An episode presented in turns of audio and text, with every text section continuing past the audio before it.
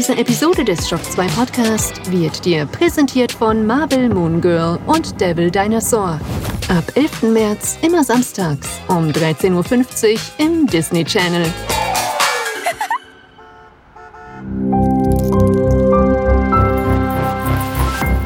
This is Shock 2.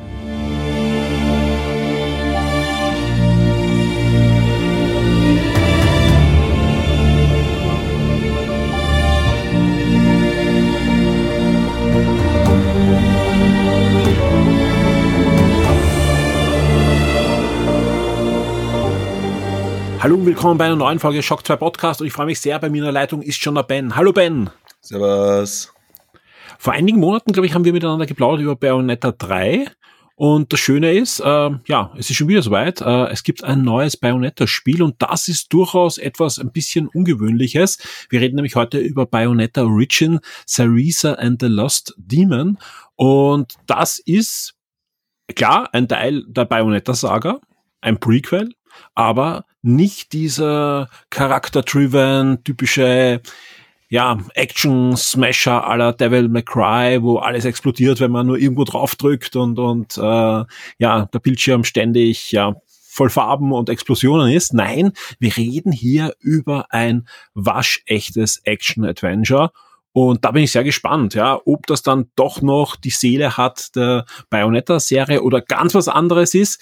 Du hast das Spiel gespielt. Es gibt auch schon ein sehr schönes Review von dir auf der Shock 2 Webseite. Die Wertung ist ziemlich hoch und haben wir gedacht, wenn die Wertung schon so hoch ist, dann plaudern wir auch im Podcast drüber. Lass uns reden über Bayonetta Origin. Was ist das eigentlich jetzt wirklich genau? Ja, voll. Also im Endeffekt ähm, wirklich komplette 180-Grad-Wendung kann man fast bis zu einem gewissen Grad sagen.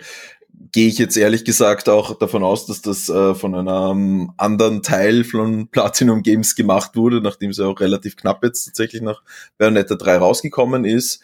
Und genau, in Cerisa and the Lost Demon geht's eben um Cerisa, die halt die der, der Jugendname von Bayonetta ist und dementsprechend halt auch um die junge Bayonetta, als sie sozusagen gerade erst begonnen hat, ihre magischen Fähigkeiten weiter zu entwickeln und die hatte eine, wie auch schon in anderen Bayonetta-Teilen ein bisschen so durchgeschienen ist, eine recht dramatische Kindheit gehabt, weil es eben ein, ähm, sozusagen ein Kind eines Lumenweisen und einer Umbra-Hexe war.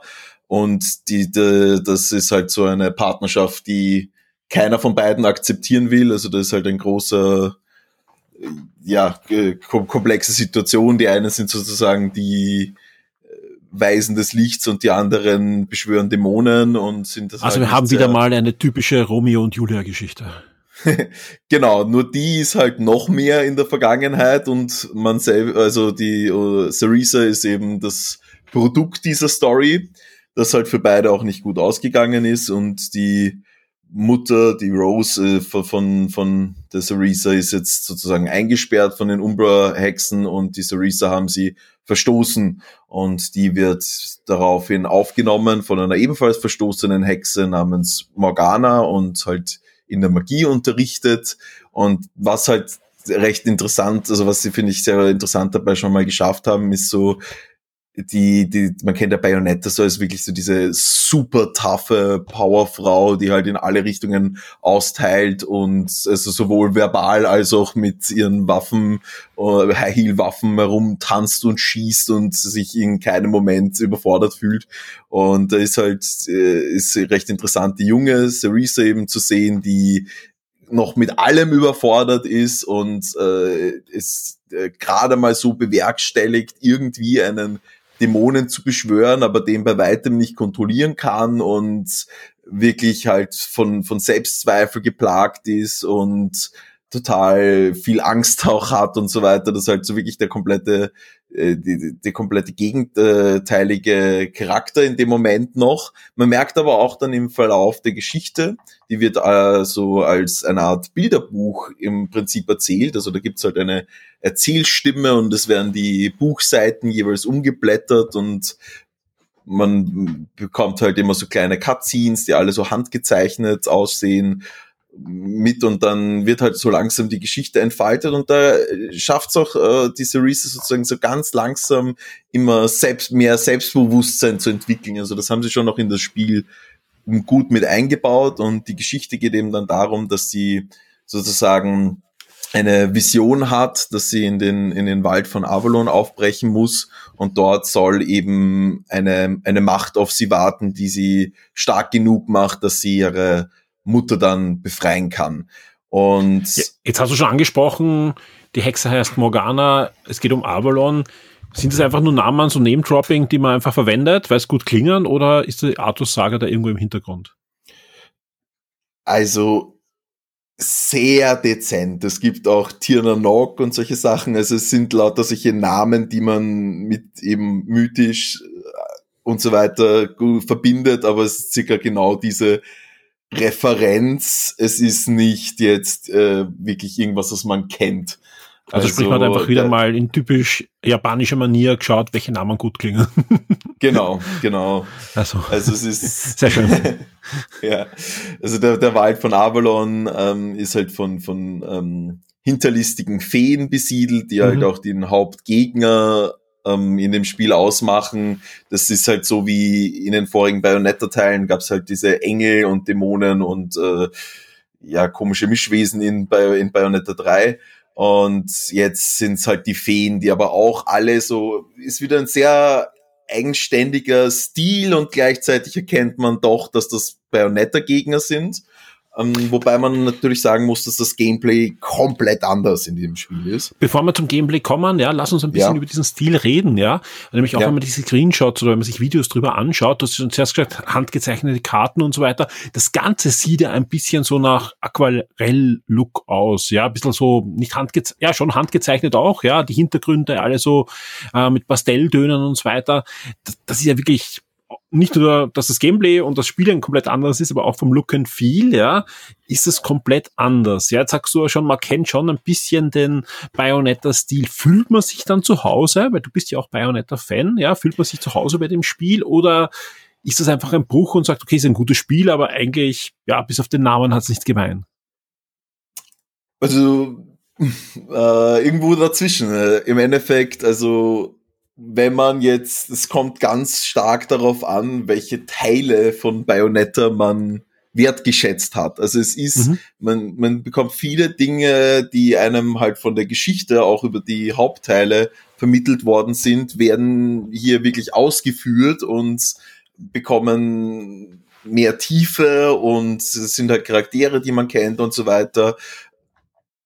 Es ist aber halt vom, vom, Stil, es ist eine äh, relativ fixierte Perspektive, es ist viel, also extrem entschleunigt im Vergleich zu den Hauptteilen. Es ist, also es ist relativ wenig, was wirklich jetzt sozusagen die Kernelemente von Bayonetta betrifft, darin sondern fokussiert sich mehr darauf, hey, das ist das Universum von Bayonetta.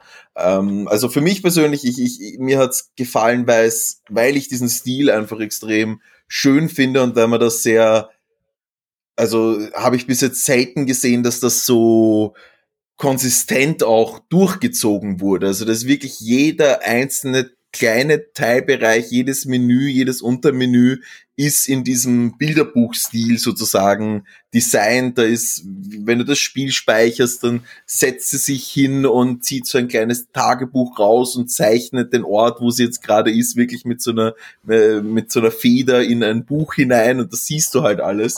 Äh, das ist, das ist wirklich mit sehr viel Liebe zum Detail gemacht worden wenn man jetzt Bayonetta dafür gespielt hat, weil man halt diese Devil May Cry Action gerne hatte und diese Over-the-Top-Effekte, dann fühlt man sich wahrscheinlich nicht sehr zu Hause, was aber halt vorwiegend, würde ich sagen, an dem Gameplay liegt, weil das Spiel hat auch schon seine schönen magischen Special Effects und ein bisschen anders eingebaut in dem Fall. Ähm, also es ist halt, die, die, die ganze, das ganze Spiel ist ja darauf aufgebaut, dass man sozusagen zeitgleich sie als auch einen Dämonen spielt, den sie versehentlich in ihr Kuscheltier rein beschworen hat, der ist da jetzt gefangen und möchte eigentlich nur zurück in die Hölle, aber sie weiß halt nicht, wie das geht und äh, daraufhin müssen sie halt gemeinsame Sache machen, damit sie die Kraft bekommt, den Dämonen sozusagen in die Hölle zurückzuschicken. Und das ist halt dann aufgeteilt auf, man spielt auf der, in der, auf der einen Seite des Controllers sie und auf der anderen Seite des Controllers wirklich eben mit einer geradlinigen Trennung, wie es halt bei einem, äh, bei den Joy-Con auch der Fall ist, ähm, spielt man die, den ähm, Cheshire, wie er heißt. Also das ist ja auch wieder eine Anspielung auf äh, Alice im Wunderland und so weiter. So, ähm, Kann man sich das vorstellen wie bei Brothers damals, wo man ja auch mit jedem Stick den anderen Bruder gespielt hat? Ja, ja, geht, geht definitiv äh, in die in die Richtung. Man muss halt wirklich so die, also es, es kann, man kann halt mit einer Seite eben genau mhm. eigentlich nichts, nie, nicht wirklich was alleine anfangen, ja. während die andere Seite relativ funktionsfähig ist, nämlich der, der Dämonenkater kann auch alleine relativ austeilen. Sie ist vollkommen darauf angewiesen, dass er mitmacht. Also ja, geht schon in die Richtung auch, aber es ist äh, vor allem mhm. auch von den Rätseln, wenn, wenn du so ansprichst, ja, das ist halt immer dieser asymmetrische, asymmetrische Ansatz, was, was ja auch in den späteren ähm, aber man kann das Spiel von eigentlich nur, kann man das, immer, ja. kann man das Spiel wirklich nur allein spielen oder kann man auch äh, Koop spielen? Genau, ja, man, also das ist ja das Schöne, also man könnte es eigentlich nur alleine spielen, was ja recht lustig ist, weil es ist wirklich, es gibt eigentlich keine im Menü Koop-Option oder dass man einfach einen zweiten Controller connecten könnte. Aber dadurch, dass es halt ein Switch-Spiel ist, kann man, und wenn man dann das Spiel mit Joy-Con spielt, kann man einfach den zweiten Joy-Con nehmen und jemanden in die Hand drücken. Ja, und dann geht, äh, geht das ganze Spiel wunderbar im Koop, weil das halt wirklich auch gerade, geradlinig getrennt ist. Also es ist, äh, die eine Seite macht nur das, die andere Seite macht nur das, es gibt keine Überschneidungen. Ähm, Für alle, die sich noch gar nicht so viel vorstellen können, selbst wenn wir diese Asymmetrik mal zur Seite schieben, mit was für einem anderen Spiel oder mit was für Genres kann man das vergleichen? Also wie fühlt sich das Bayonetta Origins an? Geht das eher in Richtung Zelda oder geht das eher in Richtung MOBA? Wo, wo, wo muss ich mir das vorstellen? Mm, also Zelda ist wahrscheinlich schon ein, ein, ein guter Ansatz, ja, also vor allem halt so Top-Down Zeldas, so A Link to the Past mhm. mäßige Sachen, ähm, wo, wo man halt immer wieder kleine Kämpfe drinnen hat in der Welt, hat immer wieder von diesen Feen überfallen wird und so weiter, aber viel auch Rätsel lösen ist und dann wieder diese, hey, ich habe jetzt eine neue Fähigkeit erlangt oder genau, dann, dann, dann kann man wieder an anderen Teilen in der Welt weiterkommen und es ist halt alles eine große verbundene Welt. Also in dem Zusammenhang, ja, ist Zelda wahrscheinlich noch das beste Beispiel. Ich finde halt, es hat auch einiges eben von diesen, diesen Hazelight Games wie ähm, It Takes Two jetzt aktuell zum mhm. Beispiel, dass man halt die, ja. die, einer muss immer die eine Seite sozusagen des Levels lösen, damit der andere weiterkommt. Und das sind halt komplett unterschiedliche Tätigkeiten. Und dementsprechend, ja, diese, daher dieses asymmetrische Gameplay. Aber insgesamt, ja, man, man hat eine, eine große Welt mit sehr vielen kleinen Geheimnissen jeweils auf der Seite, die man nicht unbedingt finden muss, aber wo man halt dann äh, wieder leichter seine Fähigkeiten upgraden kann und halt mehr Schaden machen oder neue Angriffe bekommt und so weiter.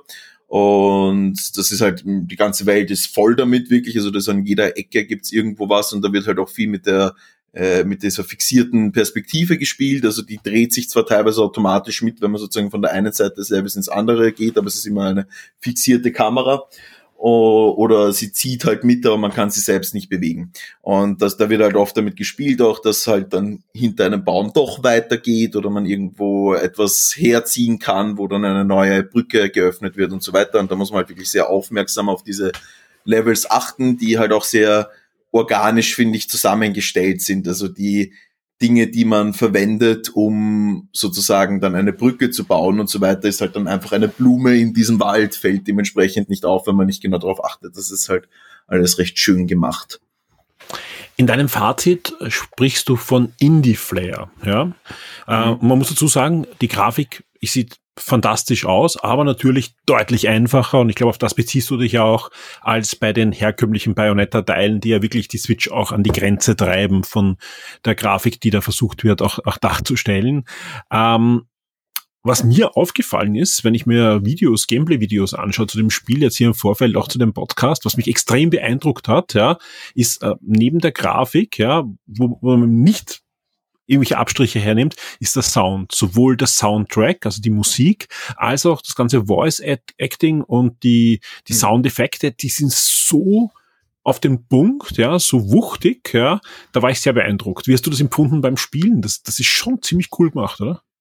Ja, ja, definitiv. Also zum einen finde ich die Haupterzählerstimme, das ist halt so eine ältere Frauenstimme, die, die das halt wirklich wie so, hey, setzen wir uns zusammen ans Lagerfeuer und ich erzähle dir etwas oder ich lese dir jetzt eine gute Nachtgeschichte vor, artig rüberbringt und halt auch teilweise wirklich mehrere Charaktere merklich spricht, was aber halt eher einen Charme in dem Fall äh, ausmacht, als äh, jetzt irgendwie als billige Lösung wirkt oder sowas. Zum Beispiel, sie spricht halt auch merklich die, den Dämonenkater und macht dann halt und das kommt aber halt in diesem Stil total gut rüber.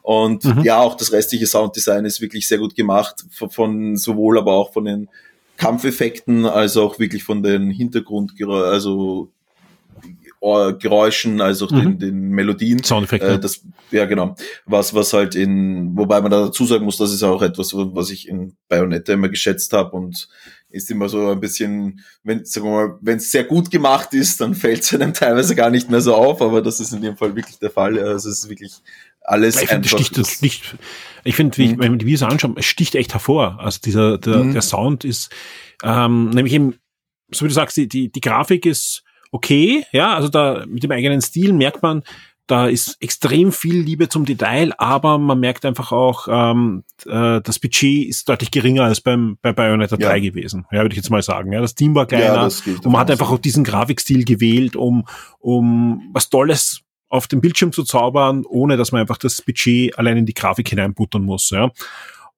Und der Sound, da gibt es eben keine Abstriche, sondern da wird aufgefahren auf eine Art und Weise, wo das Spiel also ganz oben mit, finde ich, für mich äh, in, in der, der Liga der Switch-Spieler. Ja, also es ist, es ist definitiv extrem stimmig. Ja, also ja.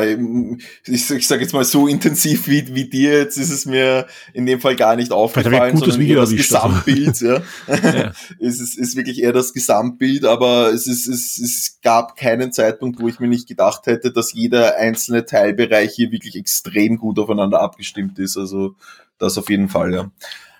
Du ähm, gibst die Wertung 8,5. Das ist wirklich eine hohe Wertung, muss man dazu sagen. Mhm. Ja, also wie gesagt, äh, wenn man sich anschaut, so das haben nicht so viele Spiele. Ähm, mhm. Du schreibst aber drunter als, als Unterzeile bei der Wertung auch schön, aber teuer. Mhm. Das Spiel kostet 60 Euro, ist ein Vollpreis äh, Switch-Spiel. Für wen würdest du sagen, okay, da sind noch die 60 Euro wert? Also wie gesagt, das Spiel sieht gut aus. Du hast schon erzählt, das Gameplay passt eigentlich, ja. Äh, natürlich, man hat in der Art und Weise der Grafik auch jede Menge Indie-Games für deutlich weniger äh, Geld. Das ist, glaube ich, auch das, wo du auch äh, hinzielst mit, mit dem Kommentar. Aber wo sagst du, okay, für wem ist dieses Spiel auf alle Fälle ein Volltreffer, der sollte jetzt schon zuschlagen?